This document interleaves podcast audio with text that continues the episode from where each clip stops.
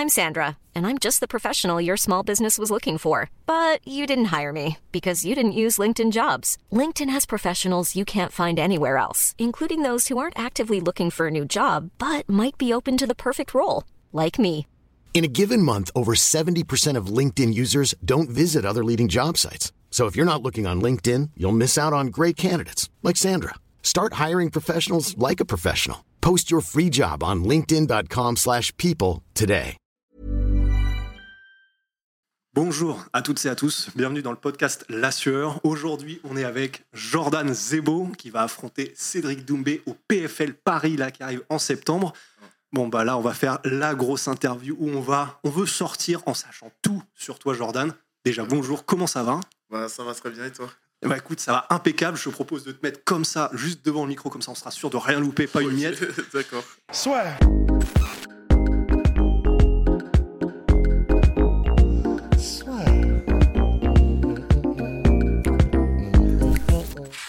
Là, vu que c'est la méga interview, la complète, il va falloir que tu passes par l'enfance, par euh, où tu veux, quand tu veux et à la vitesse que tu veux dans le résumé. Mais d'où tu viens, Jordan? Comment s'est passée ton enfance? Raconte-nous un peu qui t'es. Donc, euh, je m'appelle Jordan Zebo. euh, je suis combattant de MMA du MMA Factory. J'ai 22 ans. J'aurai 23 ans euh, le 16 septembre. Donc, juste avant le combat qui sera le 30 septembre. Et euh, bah, je viens de Martinique. J'ai commencé euh, les sports de combat là-bas. J'ai commencé, avant de m'inscrire, j'ai commencé avec mon père. Et euh, ensuite, j'ai fait du karaté et du judo. en même temps, parce que j'ai toujours voulu être complet. Dès le début. Et bah, après, dès que j'ai eu l'âge, je suis passé à. Enfin, j'ai eu la chance d'avoir de la lutte au collège, en Martinique. Donc, durant les, le PS. Et il y avait, du coup, j'ai fait aussi du kickboxing à côté. Et euh, dès que j'ai eu l'âge, j'ai fait du, enfin, j'ai fait du MMA. J'ai commencé avec euh, Christophe Violin. Et euh, il y avait aussi différents coachs de MMA, Brian Bory, Franck Guito surtout pour la partie grappling et tout. Et donc, j'ai fait depuis 2014 jusqu'à 2018 là-bas. Et ensuite, je suis parti pour atteindre encore un niveau avec les objectifs professionnels que j'avais au MMA Factory. Ok. Et du coup, ça veut dire que vraiment, depuis que tu es tout petit, tu sais déjà que tu veux lier les différentes disciplines. C'est ça. Mais, mais tu savais que c'était pour faire du MMA Tu fais partie de la génération, en gros, qui savait qu'elle voulait faire du MMA ou c'est juste tu voulais être le plus complet possible sans trop y penser? Au début, je voulais être le plus complet possible sans connaître le MMA. Et ensuite, dès que j'ai connu le MMA, euh, ça s'est arrivé très vite. hein. Euh, quand je me suis inscrit, je me rappelle, pour le karaté et le judo en même temps, je savais même pas que ça existait. Je crois que j'avais déjà vu des vidéos, mais je n'avais pas bien conscience de ce que c'était. Et euh, il y avait les vidéos anciennes, etc., qui tournaient. Donc, euh, c'était pas aussi, euh, ça semblait pas aussi développé que maintenant. Et ensuite, j'ai clairement plus approfondi tout ce que je connaissais sur les différents sports de combat qui existaient. Pendant que j'étais en karaté et en judo, j'avais juste envie de voir toutes les vidéos de toutes les techniques de combat qui existaient et de les répéter avec des amis et tout. Et euh, bah après, dès que j'ai laissé pour passer à la suite, euh, j'avais déjà bien conscience euh, euh, du MMA et que c'était ça que je voulais faire. et, et ça a été une progression comme ça, graduelle, où il y, a un- il y a eu un déclic qui a fait que tu t'es dit, bon, je kiffe les arts martiaux, je- j'en fais des différents, mais là, je sais que je veux faire ça de ma vie. Comment ça s'est passé ça? Non, enfin, enfin, il n'y a pas eu de vrai déclic. C'est comme si j'espérais juste que ça existe et que même si ça n'existait pas, bah, j'aurais juste espéré de, enfin, avoir la possibilité de faire en compétition ça. Et que soit ça se crée, soit je le crée, je sais pas. Mais euh, quand j'ai vu que ça existait, le MMA, de manière sportive, et qu'on pouvait gagner sa vie avec et que c'était vraiment reconnu, bah, je me suis dit, ah, bah, c'est parfait, c'est tout ce que j'attendais en fait. Ok. Ça. Et du coup, le moment où tu as décidé, là, je m'entraîne et je m'entraîne dur et je fais de tous ces sports en Martinique, mais un, il faut que je passe au niveau supérieur. Deux, du coup, je vais euh, dans l'Hexagone pour trouver un club où je sais que bah, là, je vais vraiment pouvoir franchir un cap. Comment est-ce que tu as fait ça, sachant que c'est quand même des sacrifices, c'est quand même un gros risque que tu prends, ou c'est quand même, tu dis là, vraiment, tu passes du tout au tout, tu passes de chez toi où tu étais un peu plus en confort. Enfin, comment est-ce que tu as géré tout ça? J'étais en confort, mais en même temps, euh, c'est tellement ce que je cherchais. C'est-à-dire, j'aurais pas eu l'impression d'avoir vécu ma vie si j'avais pas fait ça. C'est juste euh, comme si c'est depuis toujours que je voulais faire ça. Ouais. Et euh, ben, j'ai trouvé en quelque sorte ma, ma, ma passion. Quoi. Ben, c'est, vraiment, c'est totalement ça. j'ai trouvé ma passion. Et euh, ben, j'étais prêt à tout faire pour réaliser mes rêves, être le meilleur combattant du monde. Et c'est, c'est parfait. C'est le MMA, c'est le sport qui se rapproche plus de, d'un test dans lequel on peut se dire ok, on fait partie des meilleurs combattants du monde. Si on a la ceinture de l'UFC et encore mieux dans plusieurs catégories, bah, c'est normal qu'on fasse partie du coup des meilleurs combattants du monde. Et c'est ce que je voulais. Et du coup, là, euh, bah, forcément, il y a la passion du MMA que, dont tu parles. Et là, euh, clairement, on va revenir sur tout ça parce que tu as l'impression qu'il y a un peu soit les types Cyril où bah, ils sont aussi talentueux, mais ils, sont, ils pensent à autre chose. Et là, du coup, toi, tu l'air d'être vraiment passionné de ce sport et on va, et on va en reparler. Mais du coup, le, moment où tu commences à te dire bon bah ça y est maintenant je prends tous les risques je vais euh, je vais en France et je fais du MMA euh, je m'y mets à fond. Du coup comment est-ce que ça s'est passé? Là c'est donc c'était en 2018 t'es arrivé et là aujourd'hui on est en 2023 pendant ces cinq ans là comment est-ce que tu fais pour gérer? Parce que du coup vu que t'es pas encore là t'es à, t'es à- au PFL où tu vas être euh, bah, j'espère très bien payé. Et là ça y est c'est vraiment parti pour une carrière. En plus t'es encore super jeune mais du coup, pendant ces années-là, ces cinq années-là, comment est-ce que tu gères la, la, la- les à côté où il faut quand même du coup que tu gagnes ta vie, mais en même temps, tu n'es pas encore complètement pro? Comment tu comment as géré tout ça? Bah, c'est. Enfin, j'essayais de me débrouiller avec des, des cours que je donnais et euh, derrière, il y avait ma mère qui pouvait m'aider un petit peu. Euh, elle était déjà à la retraite depuis un moment, du coup, c'était plus moi qui devais essayer de trouver un moyen de déjà ne pas lui demander de l'argent et même de lui en donner. Euh, mais ouais, c'est. C'était assez compliqué. Il y avait ma tante qui m'a aidé aussi, euh, la sœur de ma mère, euh, chez qui j'habitais au début. Ensuite, euh, j'ai fait des euh, etc. C'était assez compliqué, c'est sûr.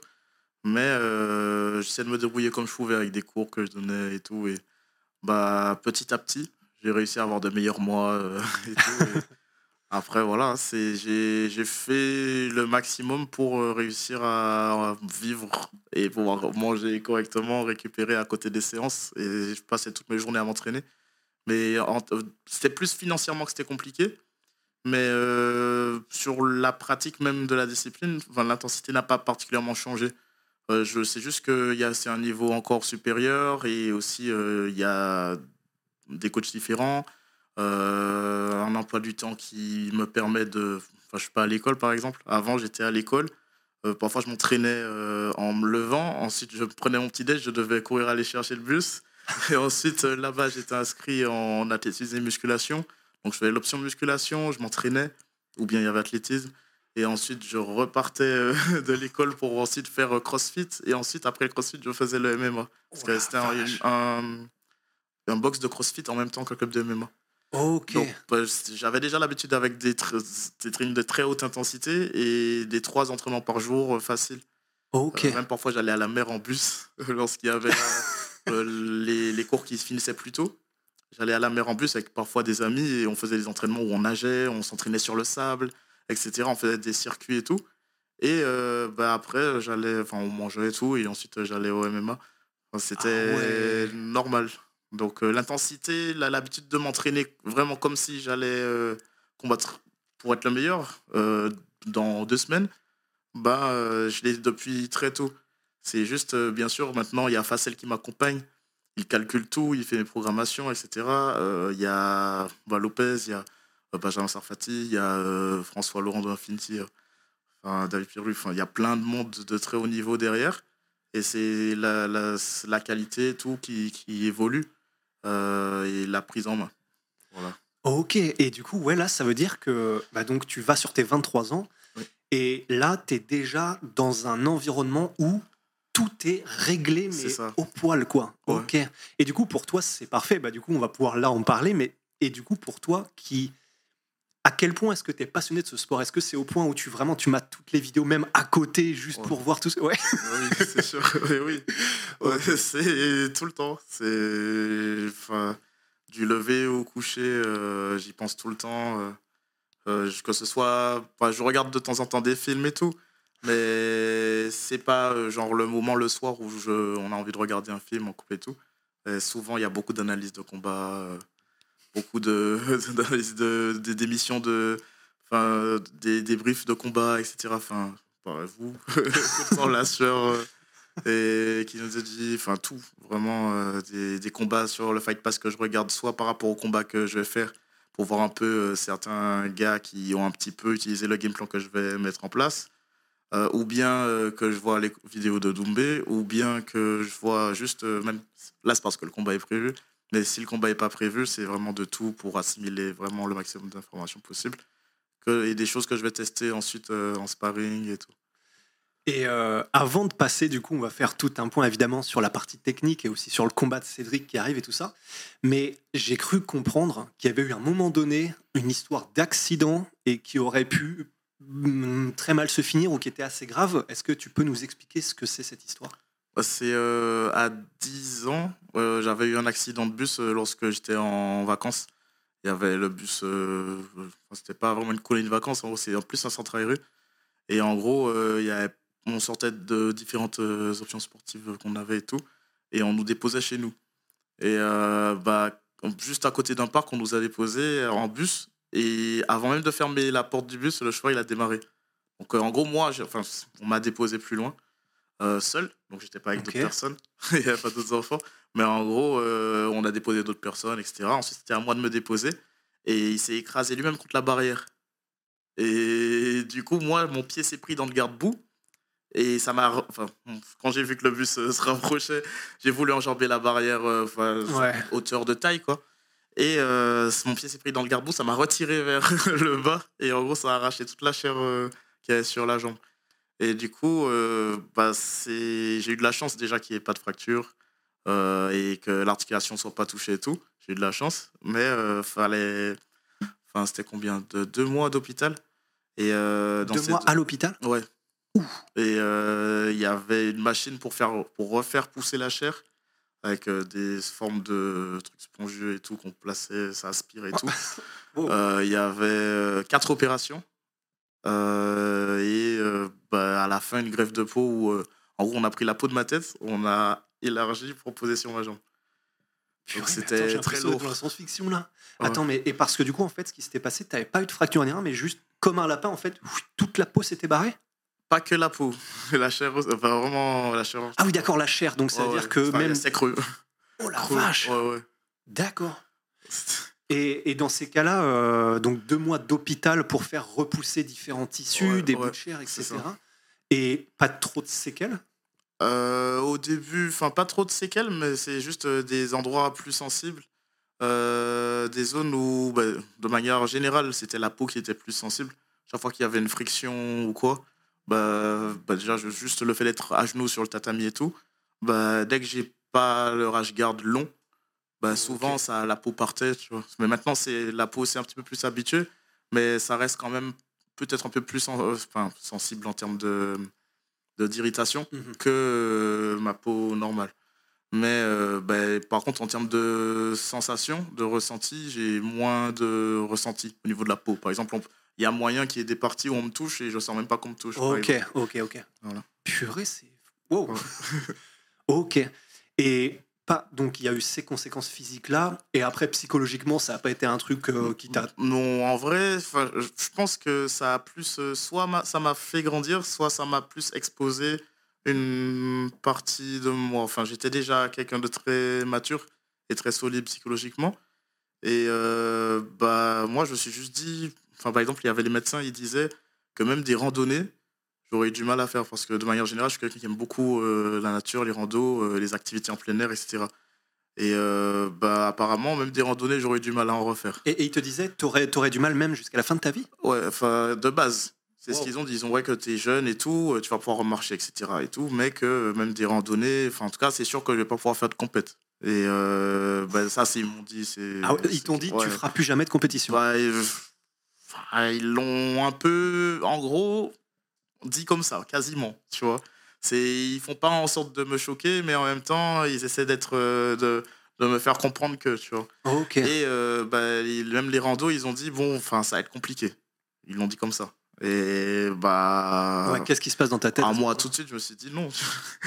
c'est, je sais, pas, je savais pas comment j'allais faire, mais non, juste. Euh, enfin, moi, je suis débrouillé sur le lit d'hôpital, faire un maximum d'exercices. Déjà, depuis très tôt, me suis beaucoup renseigné sur euh, tout, la préparation physique, etc. Et euh, j'ai essayé de faire comme je pouvais. Avec aussi, il y avait un médecin africain qui sont fait venir aussi, c'était en Martinique. Et lui, il était un peu plus dans mon sens que dans le sens des médecins. Ils ont dit, bon, franchement, enfin, il m'avait dit, bon, t'as pas grand chose à perdre, ça va pas non plus euh, aggraver ta situation. Franchement, essaie de te battre comme tu peux et tout. Et c'était très dur. Hein. Mais, enfin, par exemple, lors de l'accident, j'ai pas pleuré.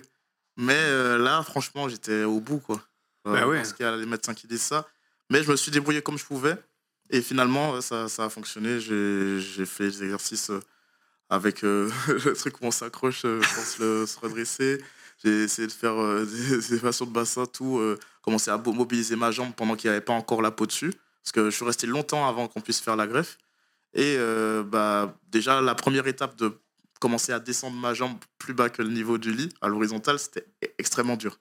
Parce que franchement, ça donne l'impression que la jambe va exploser. Quand ça fait quasiment en mois que tu n'as pas mis ta jambe vers le bas, ok tu as l'impression que ta jambe va exploser. Genre, moi, on me lavait avec des produits et tout euh, pour que je reste toujours allongé. Parce que bah, faut que la, toute la chair euh, tienne. Déjà, lors de l'accident, il y avait des bouts de chair un peu, euh, je pense comment, qu'ils ont essayé de remettre. Donc déjà, il fallait que ça, ça se remette, que ça se soude, que oh ça reste en place. Ah, c'est un puzzle. Quoi. Donc, euh, fallait pas que je descende parce que juste la pression du sang, quand je descends la jambe, ça fait tout. Euh, et je l'ai ressenti quand tout était en place et qu'on a retiré la machine qui faisait pousser, etc bah, de vouloir juste descendre un petit peu la jambe, tu as vraiment l'impression que ta jambe va réellement exploser. C'est pas euh, des douleurs. Euh, là, c'est réel. C'est vrai, tu as l'impression que ta jambe va exploser. Et il fallait déjà commencer à, au fur et à mesure, euh, un petit peu plus supporter ça. Et ensuite, bah, poser le pied. Après, poser le pied, lever la jambe. Après, lever la jambe, commencer à plier. Après, plier, bah, commencer à faire des mouvements, etc. Et petit à petit, même sans la greffe, je commençais déjà à faire des mouvements de kick, euh, je m'accroche sur une chaise, etc. Et c'était bien. Ça m'a vraiment, je pense, à la fois exposé ma personnalité et en même temps euh, forgé quand même un peu plus mon caractère et tout. Et prouver que ben, je me suis suffisamment battu en amont pour euh, réussir ce que je veux par la suite. Et que même, peu importe la dureté de l'entraînement, à quel point j'ai mal ou quoi, c'est rien à côté d'un bus qui passe, qui arrache ta jambe et ta chair et tout. C'est ça n'a rien à voir. Et même, c'est pour la greffe. Euh, à un moment, ils ont oublié les, les pansements. enfin, ils avaient bandé ma tête parce qu'il n'y avait plus de peau, quoi. Et ça chantait et tout. Ils ont, ça faisait comme une carapace de crabe, quoi. On touchait, ça, ça toquait. Tellement ça s'était soudé et ça avait séché et tout. Et même s'il mettait du produit, ça relâchait pas. Et ça encore, c'était une épreuve. Fallait retirer en Vraiment, t'as oh. l'impression que qu'on t'arrache vraiment le cuir chevelu. et c'est fallait supporter ça. Ah oui, d'accord, torture en fait. Ah yes, franchement, c'était la torture. Ces deux mois-là, c'était la torture. Et, à quoi t'attribues du coup Est-ce que c'est parce que tu savais que comme tu voulais de toute façon, tu avais envie de faire ça, de ça ta vie et que tu savais où t'allais aller et que du coup comme tu avais ton objectif, t'allais pas en pas en bouger, mais qu'est-ce qui fait que tu as eu cette solidité mentale là à ce moment-là? Déjà de base, j'étais du style à être très dur avec moi dans la vie de tous les jours, euh, à l'entraînement et dans la vie et je pense que automatiquement ça m'a enfin déjà il y a eu mon éducation aussi euh, avec mes parents qui étaient à la fois durs et bienveillants, bien sûr. Mais vraiment, il y a eu beaucoup de, travail sur ça pour mon éducation. Ils étaient vraiment au carré. Et euh, même à l'école aussi, j'ai eu beaucoup de, de moments où on s'en prenait à moi pour différentes raisons. Euh, et quasiment aucune de base, mais franchement, voilà, c'était à chaque fois moi. Et euh, bah, je pense qu'il y avait l'ensemble, l'éducation, euh, tout ce que j'ai eu euh, à l'école tout le long.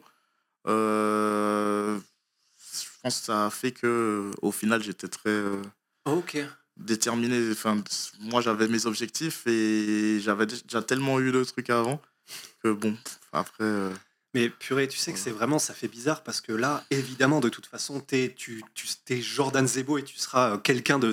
De, de, mais ça fait tellement penser à Georges Saint-Pierre, c'est un truc de fou. Enfin, là, enfin, c'est pour ça, comme tu dis, aussi à l'école, il y avait des trucs où on s'en prenait à toi, exactement comme JSP.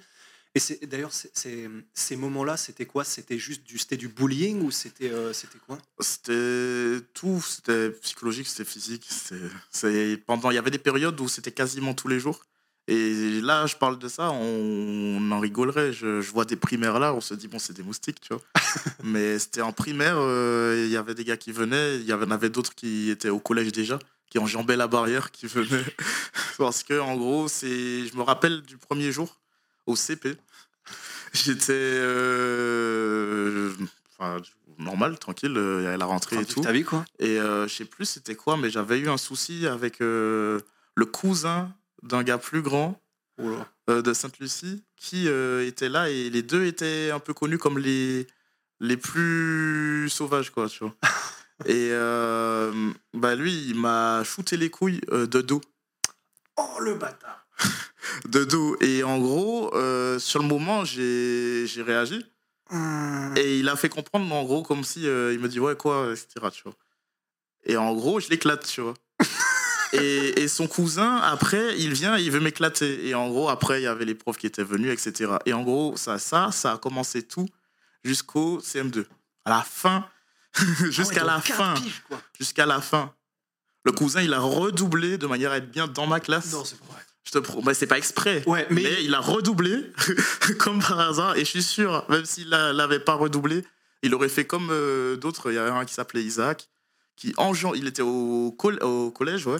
Il enjambait la barrière pour venir. Et ils étaient à plusieurs contre moi et tout. C'était enfin, c'est une affaire de tous les jours, tu vois. Mais oui, C'est tout le temps, tout le temps, tout le temps. purée, mais on dirait un film, quoi. Ah ouais. Ouais, ouais, tu m'étonnes que ça forge le mental, Ah ouais. du coup. Mais, Ah, ça euh, forge.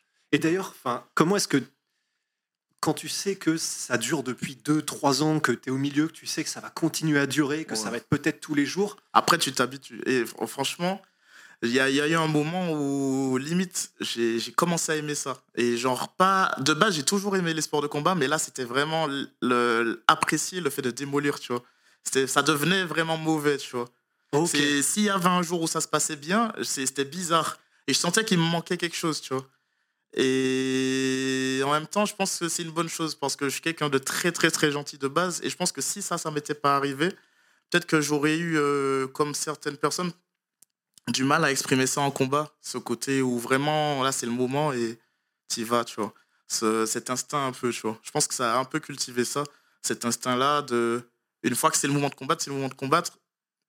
Peu importe les aléas, les choses qu'il y avait avant dans la journée ou quoi, ben, tu es prêt et tu ressors le meilleur de toi-même juste parce que c'est ça a commencé. Tu vois et je pense que ça m'a aidé pour ça, quand même. Mais purée, bah, tu vois, c'est c'est fou parce que c'est une des questions que je voulais te poser et j'ai la réponse, mais du coup, c'est incroyable. Enfin, en gros, c'était, je voulais, j'ai toujours voulu te demander. Là, tu vois, à chaque fois qu'on s'était croisés, mais on s'était croisés que quelques fois, tu vois, mais il y a une gentillesse et une bienveillance. Enfin, c'est un truc de malade. Et pourtant, dans le combat, par exemple, contre Marie Sardi, parce que là, j'étais à côté de la cage et c'est là où ça m'avait le plus marqué, parce que quand tu es à quelques mètres d'un truc aussi Hiring for your small business? If you're not looking for professionals on LinkedIn, you're looking in the wrong place. That's like looking for your car keys in a fish tank. LinkedIn helps you hire professionals you can't find anywhere else, even those who aren't actively searching for a new job but might be open to the perfect role. In a given month, over 70% of LinkedIn users don't even visit other leading job sites. So start looking in the right place. With LinkedIn, you can hire professionals like a professional. Post your free job on linkedin.com/people slash people today. c'est, voilà, faux. Enfin, c'est quand même incroyable. Et après, du coup, que tu mis ce chaos-là, Ouais. en gros, enfin, t'es devenu, mais bah, pour le coup, le fauve, tu vois. Ouais. Vraiment, c'était, t'étais enragé, t'étais en mode maintenant, il y a quoi, etc. Ouais. Et je, voilà, je m'étais toujours demandé, purée, d'où ça vient le fait d'avoir ça. Et du coup, c'est ça. C'est-à-dire que c'est, euh, bah, t'es capable d'avoir ces deux versants-là, bah, grâce à ça ou à cause de ça, en tout cas. Ouais, c'est tout. Enfin, c'est l'ensemble de comment je me torture depuis toujours. Avant même d'avoir autant de connaissances euh, sur mon corps, euh, les sports de combat et tout, j'ai toujours été très carré, très dur avec moi. Et euh, bah, il y avait ça. Enfin, déjà de base, avant même d'être en club, parce que c'était au moment où je suis euh, entré au CP, euh, il y avait ça. Euh, bah, j'avais déjà ce, ce truc-là. Même, enfin, avant, il y avait déjà des soucis, mais surtout au CP, c'est là que ça a commencé. mais euh, ouais, vraiment, j'ai j'ai commencé à être déjà en mode je m'entraîne pour être bon pour s'il y a quelque chose qui arrive. Ouais. Et du coup, euh, le MMA, c'était vraiment le truc qui a fait que quand les choses arrivent, je sais que je, me, je, me, je suis déjà sûr de ce que je peux faire. Et bah, avant, c'était pas encore du MMA, les sports de combat, c'était ça. Et ben, petit à petit, après le MMA, ça, j'ai connu le MMA et ensuite c'est devenu vraiment à la fois ce que je voulais faire pour vivre et en même temps euh, ce que je me dis qui est un peu logique par rapport à tout ce que j'ai connu, c'est dans la vie de tous les jours être prêt en fait. Ouais. Être euh, la meilleure version de soi-même dans tout, ça c'est quelque chose que j'apprécie beaucoup, mais euh, vraiment sur l'aspect sécurité, se dire on est prêt, tu vois.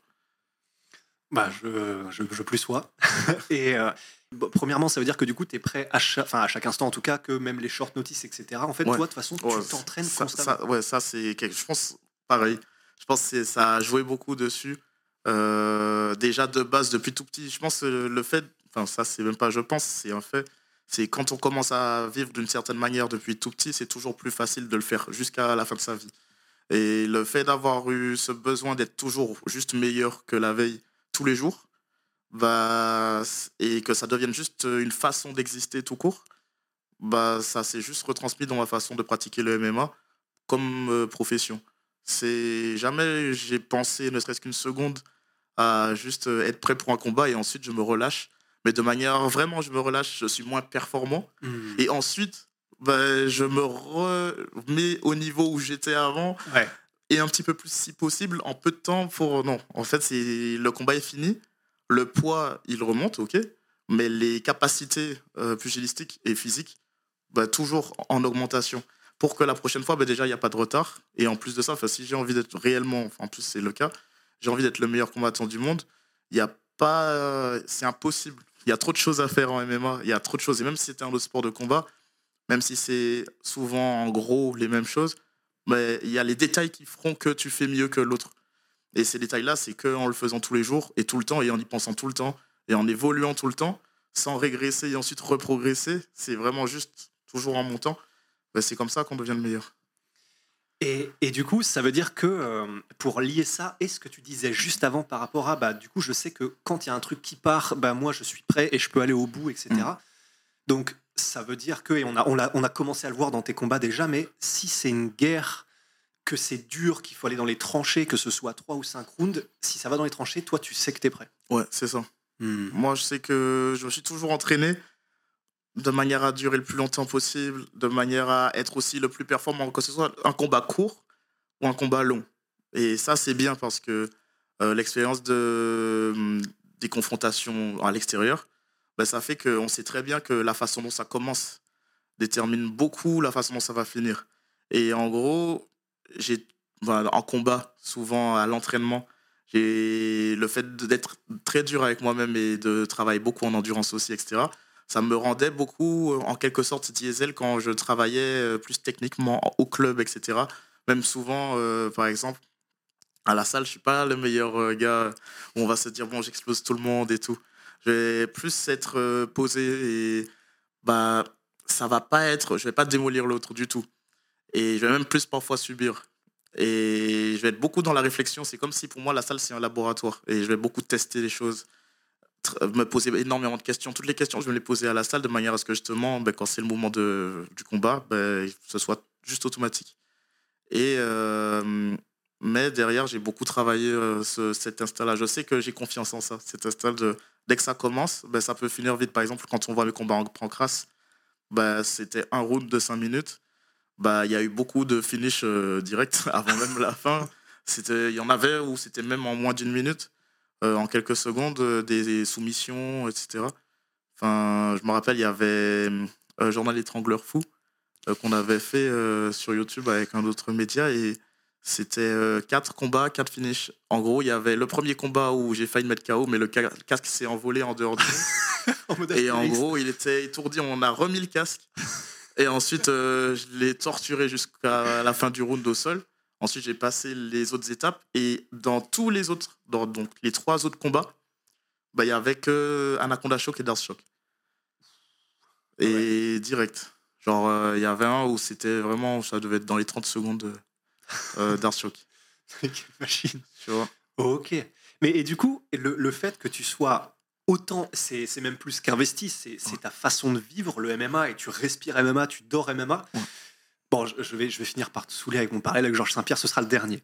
Mais un, truc qui est intéressant, c'est qu'il disait, euh, il a eu un moment où il était exactement comme ça, à fond, jusqu'à sa première défaite. Et après, en fait, il s'est dit, il faut que j'ai un peu des soupapes où je suis lié au, au monde, entre guillemets, extérieur. Donc ça peut être soit... euh, euh, soit se remettre à la paléontologie ou à lire des bouquins ou des machins qui lui font penser à autre chose parce qu'en fait il s'est rendu compte que quand il était que 1000% MMA mais en fait ça, ça le rongeait presque tellement il y avait que ça dans sa vie ça t'y penses est-ce que ça te fait peur Je sais qu'il y a eu une petite phase où je me rends- enfin, même mes coachs en Martinique m'en parlaient. Et euh, bah, c'est plus là que j'ai commencé à essayer de. comme tu disais, enfin, essayer de voir euh, d'autres formes de- d'émissions, euh, un peu. euh, voir des, des amis. Mais c'était très rare. Franchement, euh, peut-être dans une année, peut-être que j'allais deux ou trois fois max euh, voir un ami ou faire une sortie avec un ami. Ah ouais. euh, dans le sens vraiment avec un camarade d'école. hein. ok Et non, franchement, c'était. Enfin, à chaque fois, il y avait comme. En général, hein, je les voyais, mais il y avait comme thème l'entraînement. C'est, on se voyait pour s'entraîner. Derrière, on va rigoler et tout. Donc, il y avait des moments où on rigolait et tout. Mais c'était après l'entraînement. Même euh, là, euh, par exemple, souvent, bah, on peut faire une petite sortie, ça arrive.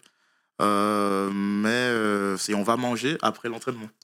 tu vois, c'est, c'est rien d'autre que aller manger, tu vois. ouais priorité entraînement sur Voilà, c'est ça. et après Jamais l'emploi du temps va être modifié. En fait, je, je peux faire autre chose. hein. On peut, enfin, bien sûr, comme n'importe qui, à des moments, je vais aller au centre commercial, je vais aller au cinéma. Mais bien sûr, je vais essayer de faire en sorte de ne pas être trop KO pour le lendemain, c'est dormir suffisamment. ouais Euh, mais voilà, c'est- il y aura un petit moment où voilà, le soir, soit je vais manger, soit je vais au cinéma, soit quoi. Mais le- le- toute la journée, ça reste. euh, bah, j'ai tel entraînement à tel moment. Ensuite, euh, je, en plus, je fais des coachings. Donc, je m'entraîne. Ensuite, je coach. Ensuite, je coach une deuxième fois. Ensuite, je m'entraîne. Ensuite, parfois, je coach une dernière fois dans la journée. Et ensuite, on rentre. C'est du coup, en général, t'as pas envie de faire grand chose après. ouais ouais, ouais. en général. Ok. Et du coup, pour bah on, va aller un petit peu justement sur les à côté avant de, de passer sur le combat contre Cédric. Et du coup, les rares moments où tu fais autre chose, où tu es avec des amis ou, euh, ou avec euh, qui que ce soit, ta famille ou ta compagne ou quoi, qu'est-ce que tu kiffes du coup en dehors du MMA Qu'est-ce que tu kiffes faire ou regarder ou lire? En vrai, euh, enfin, j'ai- quasiment tout dit. En vrai, on va, c'est vraiment le cinéma, ça c'est le truc. euh, Ah, il y avait le bowling à un moment avec des amis ou avec ma copine, on allait au bowling. Ça, ça changeait.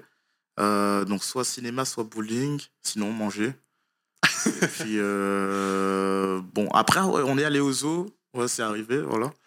Enfin c'est on, on essaie de changer parfois. Mais ces, temps-ci, on est beaucoup sur Harry Potter. Donc, Oh. euh, toute la journée, on s'entraîne, on est au club et tout. Et puis après, euh, bah, on rentre et puis on voit du coup l'épisode de- d'après d'Harry Potter. Parfois, bah, on va pas dormir suffisamment, du coup, on coupe et on voit la suite le lendemain. Ah ouais. Voilà, on, s'organise comme ça.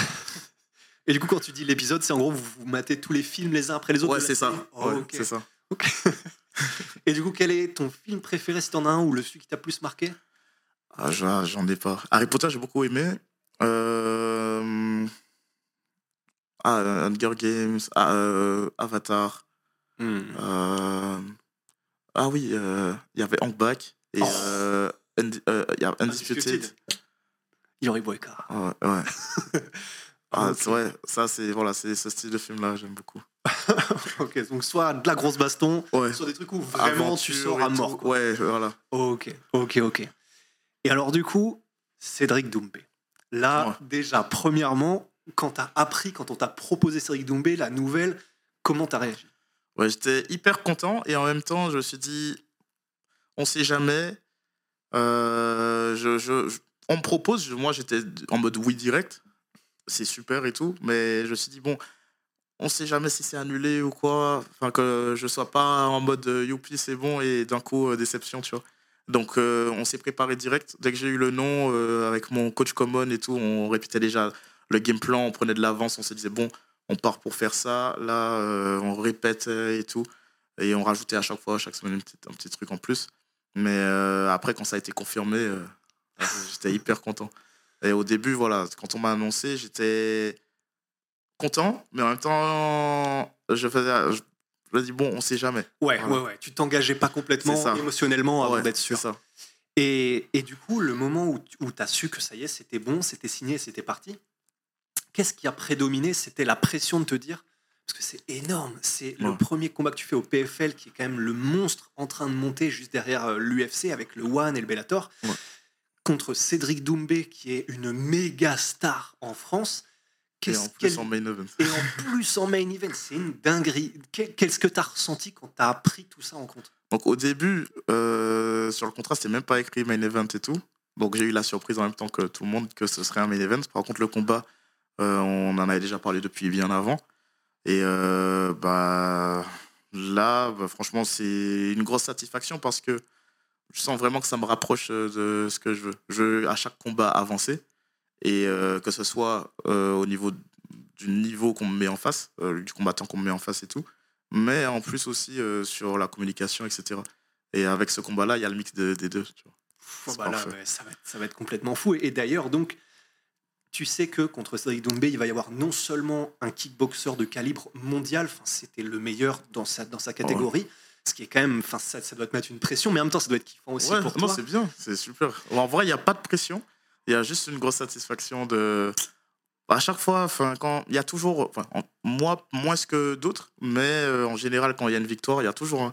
Oui, mais lui, il était comme si. Oui, mais lui, il savait pas bloquer. Ouais, mais lui, il savait pas lutter. Ouais, mais enfin, tu vois, c'est, il y a toujours un mais. Et là, au moins, on sait que glo- globalement, il sait défendre, euh, les amener au sol. Et en même temps, euh, il y a le niveau euh, indiscutable sur euh, le striking. Donc, euh, ça, c'est satisfaisant. C'est c'est tout ce que je veux, c'est quelqu'un de plus fort et qui est reconnu pour ses capacités. Il sait éteindre les gars et en même temps, il sait défendre. Donc, c'est parfait. C'est bien. que ça. le peuple. Et, et du coup, pour euh, le côté trash talking aussi, tu parlais de la com. Ça n'a pas encore pour l'instant commencé, Ouais. mais c'est Cédric Doumbé. Donc euh, il y a 95% de chances qu'à un moment donné, ça parte. Bon, en vrai, ça n'a pas commencé. Je sais pas si c'est lui ou des gens qui travaillent pour lui ou quoi, mais en vrai, sur les réseaux, il y a des gens, ils envoient euh, combien de messages par jour. Euh, Ah ouais euh, il va t'éteindre, ouais, tu sais pas Hmm. lutter, ouais, ça servira à rien de faire ça. Je sais pas, Ça a commencé ouais, déjà, ouais, ça. Mais c'est rien. Ouais. Franchement, enfin, j'ai parlé de comment j'ai grandi. Franchement, enfin, c'est pas ça qui manquait hein, du trash talk. euh, Enfin, c'est pas du trash talk euh, sportif, mais des paroles démotivantes ou ça. Franchement. Ça, ouais, ça te fait vraiment rien. rien? Ouais. C'est rien. C'est juste, euh, je suis juste en train de me dire que je sais pas si c'est sa personnalité ou juste une façon de communiquer qui, comme certaines personnes, ils veulent juste être connus, que ce soit en bien ou en mal. Mais moi, ça me met juste dans cet état de comme lorsque bah, c'était le moment de combattre avant, tu vois. Et que juste il y a toutes les capacités que j'ai créées euh, depuis cette époque-là jusqu'à maintenant et que je vais juste tout lâcher dans la cage, tu vois. C'est juste ça. Ok. Et bah, évidemment, bien sûr qu'on ne va absolument pas toucher au game plan ni de Ouais. près ni de loin. Mais bah, ça, sans toucher au game plan, il y a quand même un truc pour lequel tu es connu, même si Ouais. maintenant tu commences à mettre des KO dans tous les sens. C'est la lutte, c'est les slams de porc, c'est les décollages. Bon, il faut qu'on en parle. Du coup, déjà, premièrement, est-ce que tu te définis comme un lutteur, grappleur ou complet? En complet. Ouais. J'ai toujours tout fait euh, pour savoir écri- écrire des deux mains jusqu'à savoir euh, aussi bien grappler que striker. Enfin, complet. Et du coup, ben, il y y a forcément, c'est ce qui a choqué les gens, c'est la cage cassée à Arès, et tu commences à être connu pour mettre vraiment des grosses lames, des takedowns spectaculaires en plus de, de mettre au sol. Est-ce que ça, c'est quelque chose que, bah, que tu fais consciemment, bien sûr, de soulever les mecs et de les mettre le plus violemment possible, mais qu'est-ce qui fait que, tu, que pour toi, les mises au sol, ça ne doit pas juste être des mises au sol, faut bien poinçonner? En fait, euh, j'arrache quand je sens que ça me coûte pas d'énergie d'arracher, voire même que je sentirais que ça me demande plus d'énergie de juste trouver une autre option qui où j'arrache pas en fait. Bah, j'ai pas fait qu'arracher les gars. Il y a des moments où juste euh, j'ai un bras sous l'aisselle, un bras sur la cuisse et hop, je cours et hop, il tombe. Euh, ou bien juste j'attrape la cheville, hop, je, rotation, euh, il tombe. Mais euh, c'est vraiment quand je sens qu'il y a moyen que je lui coupe le souffle en même temps et qu'au passage, si possible, je casse une côte, bah, je le fais parce que je sais que, ok, euh, ils veulent dire, ouais, euh, ça n'apporte pas de points. Il n'y a pas de différence entre un takedown en rotation et un, un gros slam. Il n'y a pas de différence, mais je pense que si on pose la question aux combattants, il y a une grosse différence. Déjà, moi, il y a cet aspect du combat qui j'aime bien combattre comme lorsque avant. Enfin, c'est de base dans la rue, c'est du béton. Et en gros, euh, il y a ça aussi que il y a ça aussi, j'aimerais bien le dire, c'est le grappling, ça sert à rien dans la rue, mais un slam sur le béton, en général, c'est la mort. Donc après, ce ARS, il y a un amorti, mais je pense que déjà au passage, quand la tête touche le sol, il perd des neurones, mais en plus de ça, il y a le souffle coupé, il y a tout le reste, énergie, au niveau de l'énergie, il y a une bonne descente, je pense, d'énergie. Et c'est ce que j'aime, c'est il est figé sur le moment. Et en vrai, moi, ça m'a pas coûté plus de choses que ça de faire le slam, mais derrière, le travail est plus facile. Même sortir de là, bah, pour euh, restriker derrière, ça va être chaud pour lui. Et même pour travailler derrière, le fait d'avoir bien slamé sur le moment, euh, il est bien tendu de partout. euh, après, pour travailler, c'est plus facile parce que, ben, en termes d'énergie, en termes de résistance de ce qu'il va me, me mettre, ben, c'est pas pareil que si j'avais juste, par exemple, balayé ou quoi. tu vois. Et ça, tu le sens, c'est-à-dire qu'il y a des slams que tu as mis où tu as senti qu'il y avait un. Une pause, ouais. Une pause direct. Ouais. Et que bah, moi, je suis, soit je me repose sur lui, soit j'avance, etc. Euh, voilà. Et, et en la gros, gestion et, et ça, tu le sens, euh, bah, bien sûr, ça doit être des détails comme la respiration que tu sens, Ouais. où il lâche un gros souffle, Ouais. un truc. À quoi est-ce que tu vois Ah oui, là, je crois que je lui ai mis quelque chose de très. C'est, c'est, enfin, pour les meilleurs takedowns que j'ai mis, c'est comme si j'envoie un gros middle plein pot, mais que derrière, il y a, bah, je sens vraiment la pression dans la côte, avec mon épaule qui rentre vraiment dans la côte, enfin dans les côtes. Et bah, c'est, ouais, c'est, c'est parfait, c'est tout ce que je veux. En fait, chaque action a vraiment un, dégât. Et j'aime beaucoup ça. C'est magnifique.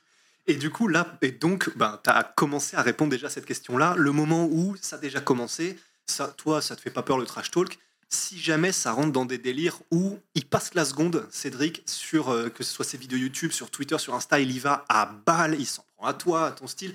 Comment est-ce que tu penses que tu vas réagir? Ça, ça, enfin, je pense que je vais rire. Il a, il a quand même lâché quelques petits trucs déjà. Il a commencé Dans, déjà dans des émissions, il disait ouais, euh, il boxe pas bien ou bien ouais ça, je sais plus ce qu'il disait, mais je retiens pas par cœur. Mais sur le moment, c'est juste, euh, je le prends comme du divertissement en fait. C'est de toute façon, c'est aussi, c'est aussi le bon côté de l'affronter. C'est il attire les regards vers nous. Enfin, un combat, ça se fait à deux, donc euh, il attire les, attire les combats, vers- les, les regards vers nous. Et bah c'est ce qui est bien. C'est franchement, moi, j'ai pas de commentaires. euh, à lui envoyer ou quoi, rien. Enfin, c'est juste, euh, c'est bien. Ouais, du coup, Il fait du bruit. C'est ça. Et du coup, ouais, si euh, c'est toi le MMA, tu le vois aussi comme ça, c'est-à-dire c'est bien sûr c'est du sport, mais on, on- c'est aussi du divertissement. Et Ouais. ce qui fait que le sport explose, c'est aussi parce qu'il y a des choses comme ça, des Cédric Doumbé, des Conor McGregor. C'est ça.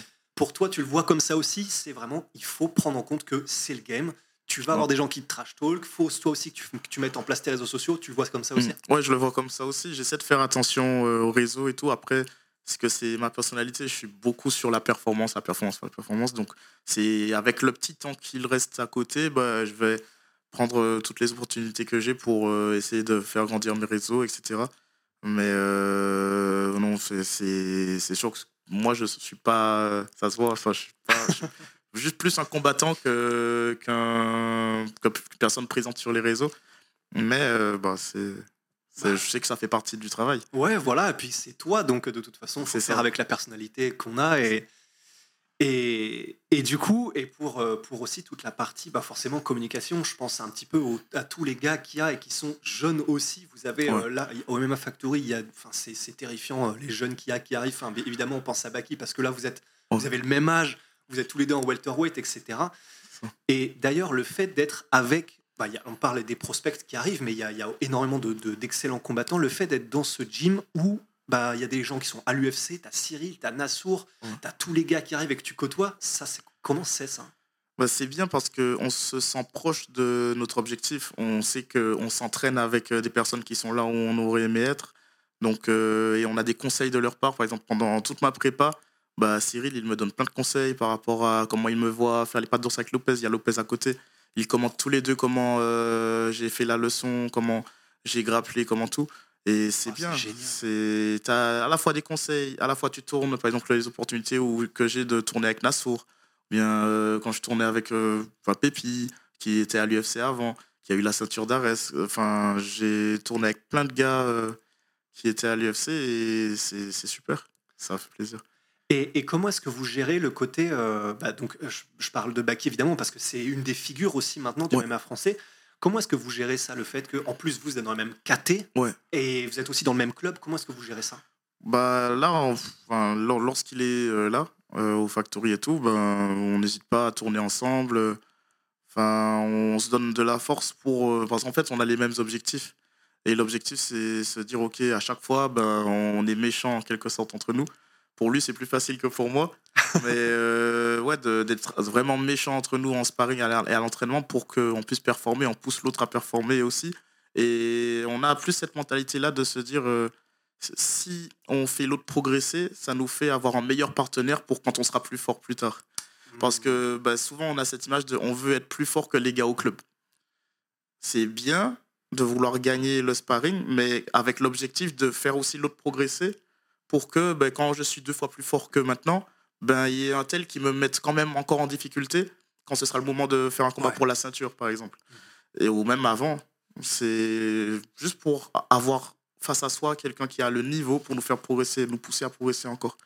Et c'est comme ça que je le vois, lui aussi. Et c'est comme ça que tout le factory travaille, en fait. On essaie de faire en sorte que tout le monde progresse. On pousse, on, se, on est méchant envers soi-même, on est méchant avec les autres en quelque sorte, mais dans le sens de faire progresser pour que tout le monde puisse progresser ensemble. Ok, ok, ok. Eh ben, eh ben, je crois que là, on est vraiment pas mal. Est-ce qu'il y a, Alex, est-ce qu'il y a quelque chose que j'ai oublié? Ouais, je crois qu'on est pas mal. Bah, Jordan, est-ce qu'avant qu'on clôture ça, est-ce que tu as un message pour ceux qui te suivent? Bah, merci beaucoup à tous ceux qui me soutiennent. J'ai reçu énormément de messages pour euh, bah, gagner contre Cédric Doumbé et euh, de soutien et tout. Et ça fait vraiment plaisir. Euh, comme euh, beaucoup m'ont dit, ça fait un gros parcours que j'ai fait entre la Martinique et maintenant. Et euh, bah, je vais faire en sorte que le chemin continue. Et merci beaucoup. Bah, Jordan, c'était génial. Merci beaucoup. Merci à Et vous puis, aussi. bah, bonne continuation, mon gars. Merci beaucoup.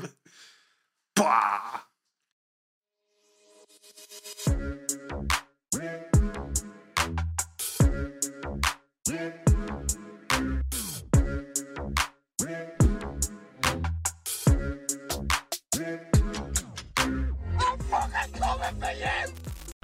Et voilà, c'est la fin de votre épisode du podcast La Sœur. Si ça vous a plu, n'hésitez pas à nous mettre les 5 étoiles sur Apple Podcast ou sur Spotify. Vous pouvez aussi nous laisser un petit commentaire, ça nous aidera beaucoup. Et si vous voulez aller plus loin avec nous, vous tapez La Sueur sur toutes les plateformes ou sur les réseaux sociaux, vous nous trouverez. Et là, vous nous écoutez très certainement en audio. On est aussi en vidéo sur YouTube, mais également sur Snapchat. Là encore, vous tapez La Sueur et on sera là. Merci de votre fidélité et à très vite pour de nouvelles aventures.